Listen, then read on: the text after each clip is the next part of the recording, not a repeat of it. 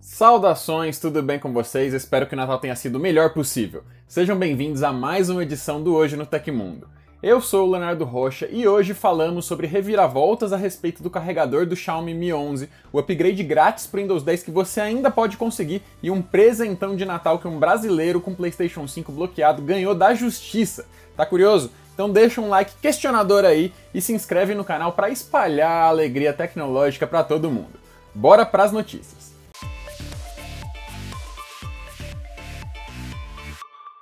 Esta edição do Hoje no Tecmundo é um oferecimento de Oi Fibra. Quer saber como a fibra ótica pode mudar a sua vida e acelerar todos os seus momentos? Fique ligado porque vamos mostrar isso ainda nesta edição.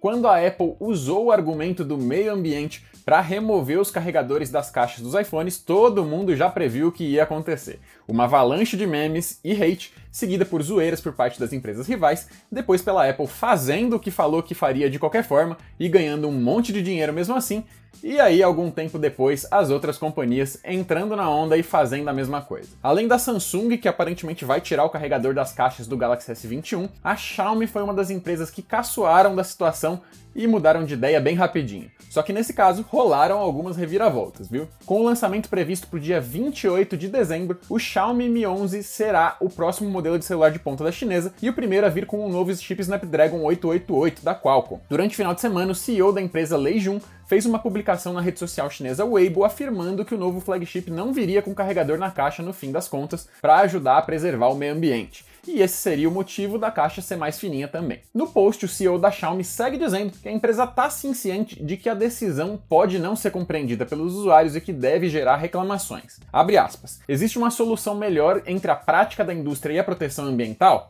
Na próxima segunda-feira falaremos na entrevista coletiva. Fecha aspas. De lá para cá, a entrevista coletiva aconteceu, mas parece que a raiva dos usuários na internet por causa da postagem fez a Xiaomi adotar uma estratégia mais branda, que pode agradar tanto quem faz questão de um carregador na caixa, quanto aqueles que já têm carregadores de sobra e preferem abrir mão disso pelo bem do planeta. A ideia é que nos modelos do Mi 11 com traseira em vidro, os usuários vão poder escolher entre abrir mão do carregador ou então receber um junto do celular sem pagar mais por isso. Já quem comprar o um modelo mais premium do smartphone, que tem couro na traseira, aí vem com carregador na caixa de qualquer forma. Agora a bola tá na quadra da Samsung para ela revelar oficialmente se vai mesmo dar uma de Apple no lançamento do Galaxy S21 ou se vai seguir uma abordagem como a da Xiaomi. Diz aí nos comentários pra gente o que você acha melhor. Eu já sei. O ano de 2020 trouxe muitas mudanças para as nossas vidas, nos levando a nos acostumar com expressões como o novo normal e testando a nossa resiliência e capacidade de adaptação. Nesse sentido, tivemos que reaprender a estar perto mesmo de longe, a usar tecnologia de novas formas e encarar uma nova rotina de trabalho, estudos e lazer. Esses são só alguns detalhes, viu? Mas para tudo isso dar certo, a gente precisa estar preparado com uma boa internet. Quer saber mais sobre como a Oi Fibra pode te ajudar a encarar a realidade atual com confiança e segurança? Então confere o link do vídeo aí na descrição.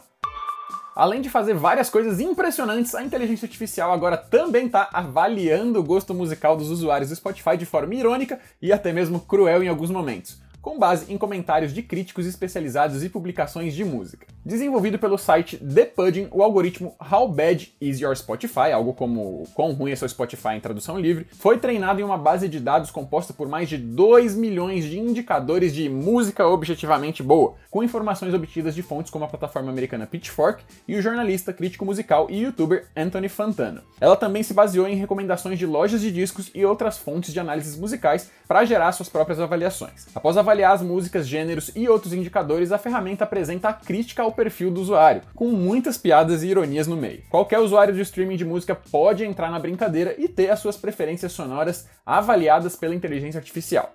Para isso, basta acessar o site How Bad Is Your Spotify, clicar em Find Out e fazer um login com os dados do serviço. É válido lembrar que a ferramenta só tem o idioma inglês disponível no momento.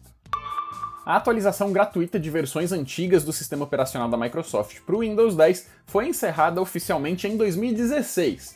Apesar disso, a oferta ainda parece continuar válida em pleno final de 2020, conforme aponta o Windows Latest, em uma matéria publicada no último sábado. Testes realizados pelo site mostraram ser possível obter a última versão do Windows sem qualquer custo extra, desde que você possua uma licença oficial do Windows 7 ou do 8 ou 8.1. O upgrade chega em uma boa hora para os usuários do Windows 7, já que a Microsoft finalizou o suporte ao sistema no último mês de janeiro. Desde então, as atualizações de segurança e os patches de emergência só são disponibilizados para os usuários corporativos dispostos a pagar pelo update. A publicação menciona ainda que a oferta de atualização gratuita com prazo para encerrar não passou de uma jogada de marketing. Essa afirmação teria vindo de um usuário do Reddit autoproclamado funcionário da companhia, que comentou ainda sobre a possibilidade dessa brecha de migração do sistema ser interrompida a qualquer momento. Você tem uma licença oficial do Windows 7, 8 ou 8.1 e quer saber como fazer o upgrade grátis? É só seguir o link para a matéria do Tecmundo aí no comentário fixado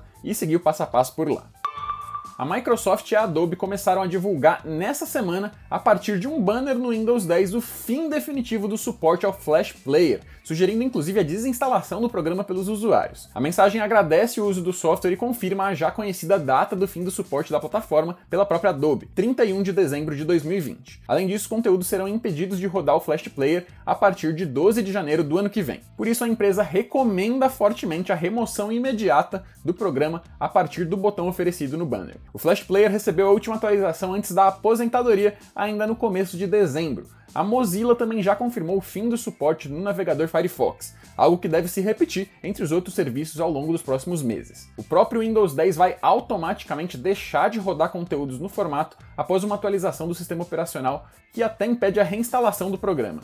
E aí, já deu seu adeus ao Flash? Compartilhe a sua melhor história do Flash Player com a gente aí nos comentários.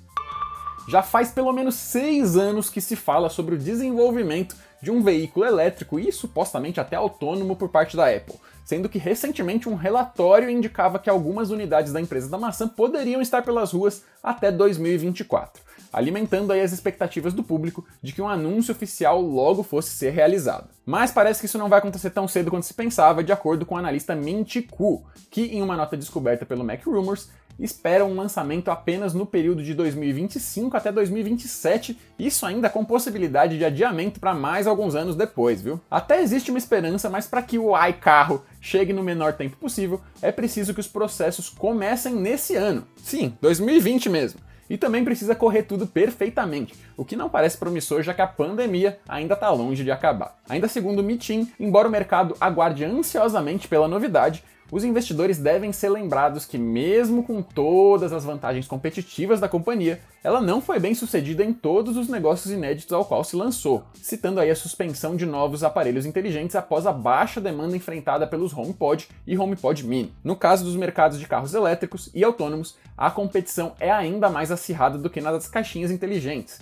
Então a maçã vai ter muitos desafiantes para superar se quiser dar certo por aí também teve gamer brasileiro ganhando um baita presentão de Natal do Tribunal de Justiça de São Paulo, hein? No dia 25, o órgão paulistano determinou que o PlayStation 5 bloqueado pela Sony fosse liberado novamente uma decisão que é inédita em todo o território nacional. Para quem não sabe, a gigante japonesa baniu milhares dos seus novos consoles no mundo inteiro, fazendo com que os caríssimos aparelhos deixassem de funcionar sob a afirmação de que os jogadores haviam desrespeitado os termos e condições de uso quando usaram seus aparelhos para resgatar jogos da Plus Collection para contas de pessoas que não têm um PS5. Afinal, depois do resgate, mesmo quem não tem o console novo poderia jogar os títulos resgatados no PS4. De acordo com Anderson Antonucci, o juiz do TJSP responsável pela decisão liminar, a situação podia apresentar perigo de dano irreparável ou de difícil reparação para o aparelho e foi empregada como uma multa diária para a Sony no valor de 200 reais, limitada ao valor total do produto, até que o PS5 seja reativado. Resta agora ver se a decisão vai abrir espaço para outros jogadores recuperarem os seus consoles bloqueados.